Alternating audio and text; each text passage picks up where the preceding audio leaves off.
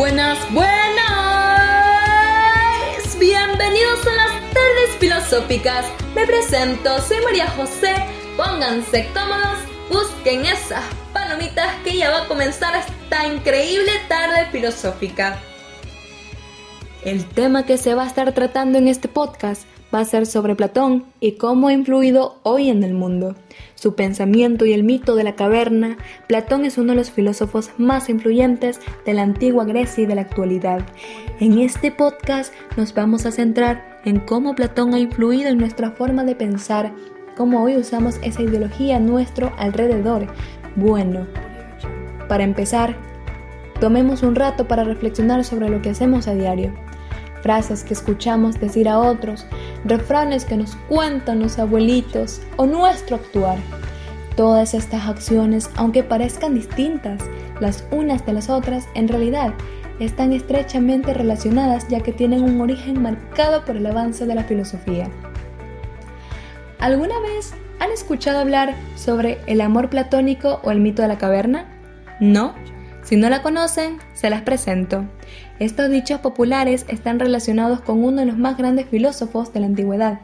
Este era Platón, y reconocido filósofo griego que nació en el año 427 a.C. y falleció en el año 327 a.C.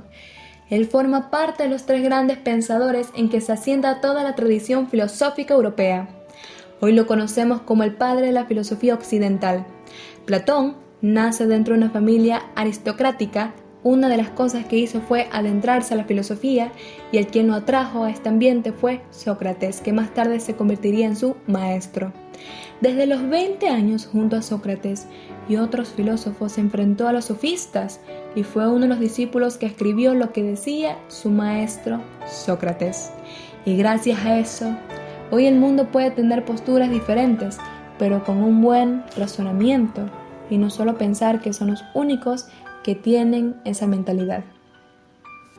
En el año 399 a.C., tras la condena de muerte de Sócrates, huyó de Atenas y se apartó completamente de la vida pública, y los temas políticos ocuparon un lugar central en su pensamiento, y es entonces que llegó a concebir un modelo ideal de Estado. Según el pensamiento de Platón, la política en ese entonces no estaba en su mejor punto y es algo que hoy estamos viendo, mucha desigualdad en temas políticos y que muchas personas ganan de manera injusta.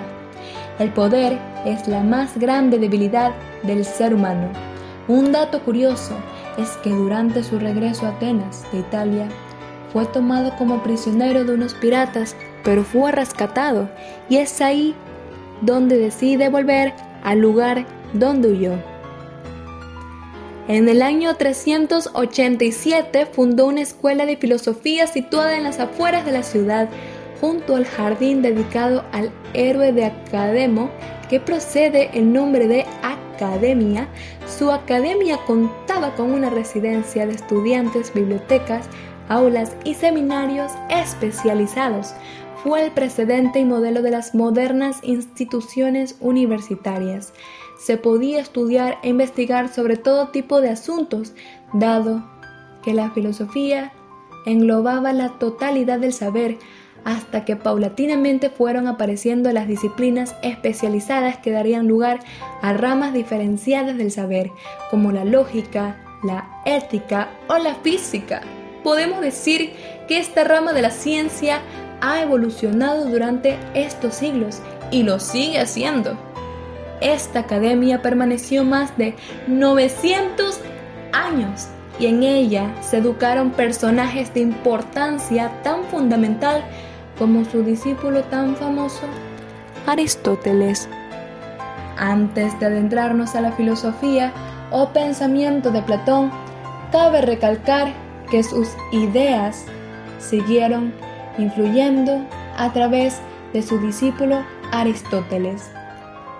En especial, toda la historia posterior del mundo occidental sobre su concepción dualista del mundo y del ser humano, la superioridad del conocimiento racional sobre el sensible o la división de la sociedad en tres órdenes funcionales serían ideas recurrentes del pensamiento europeo durante siglos.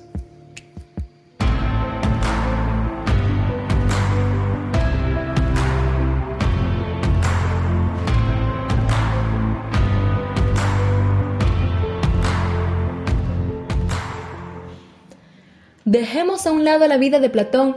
Ahora continuaremos con su gran pensamiento. El pensamiento platónico es profundo, completo y define perfectamente la realidad del ser humano. Se conoce como idealismo platónico para Platón. La verdadera realidad las constituyen las ideas y no las cosas materiales. Platón decía que el mundo se divide en dos teorías, uno sobre el mundo de las ideas o de las formas, donde la idea de las cosas es perfecta y las formas son conceptos inteligibles. La otra, el mundo sensible, donde solo hay una percepción parcial, un reflejo de las cosas, de las formas o de las ideas a través de los sentidos. Distinguía su mundo de ideas en tres escalones. Primero las ideas del bien, segundo las ideas matemáticas y por último las ideas de las cosas. Platón considera la aritmética, la geometría, la astronomía y la música como útiles caminos auxiliares para acceder a la captación de ideas de hoy en día, pero también señala otros métodos más concretos, el recuerdo o reminiscencia, el trabajo filosófico de Platón, a través de los diálogos escritos, se divide en cuatro periodos. Periodo socrático, de transición, de madurez y de vejez. Estos diálogos pasaron de ser parte de nuestra vida en la actualidad, ya que es la manera que nos comunicamos correctamente. Un dato de Sócrates el maestro de Platón es que sostuvo que el objetivo de la disciplina era enseñar la virtud. Siguiendo con Platón, en este periodo abordó conceptos como la mentira, la piedad y la amistad. También llegó a publicar obras tales como Apología a Sócrates, Critón, Ión de la amistad, Cármides y Protágoras.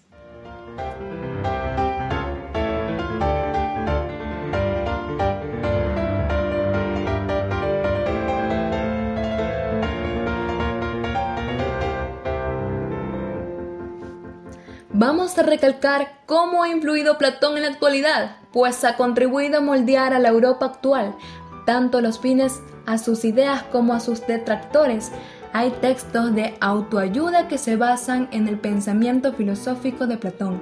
El éxito editorial que ha constituido el poner sobre la mesa la filosofía como una caja de remedios contra el malestar personal y colectivo ha aportado una claridad meridiana a la hora de discernir lo más valioso de lo menos válido, de gran ayuda en momentos de confusión de los valores, finalmente sitúa la identidad del ser humano en aquello que lo distingue del resto de la creación lo racional.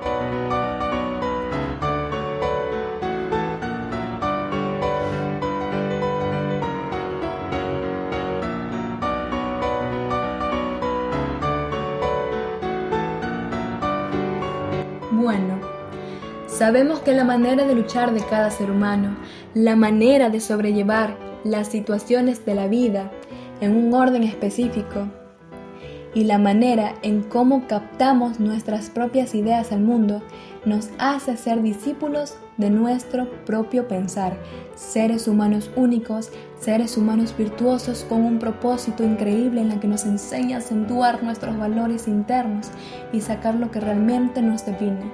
Dado así, optaremos por el pensamiento de Platón y sobre todo esa inspiración que sentimos al saber que tenemos una oportunidad nueva aquel capítulo de soldadura blanca en la primera página de nuestra visión de conteo en tiempo. Desde que definimos la descripción de una pintura abstracta, adquirimos la filosofía de las cosas, ya sea en sus descubrimientos, sus movimientos y en las intenciones que éstas heredan, donde filosofar no es una obligación, sino la naturalidad perceptiva de las cosas, mirar el mundo, detenerse por segundos, tomar una respiración profunda y sentir la brisa del viento al traspasar los poros de nuestra piel, la experiencia de nuestra contemplación real, el amor de la captura de nuestro valioso espacio individual y como decía Platón, la madre de todas las ideas es la idea de bien que constituye el principio generador de la ciencia y de la verdad. Pues allí está la mente espiritual que se la ha practicado de generación en generación adecuando al mundo mediante el pensamiento platónico para una mejor vivencia. Muchas gracias.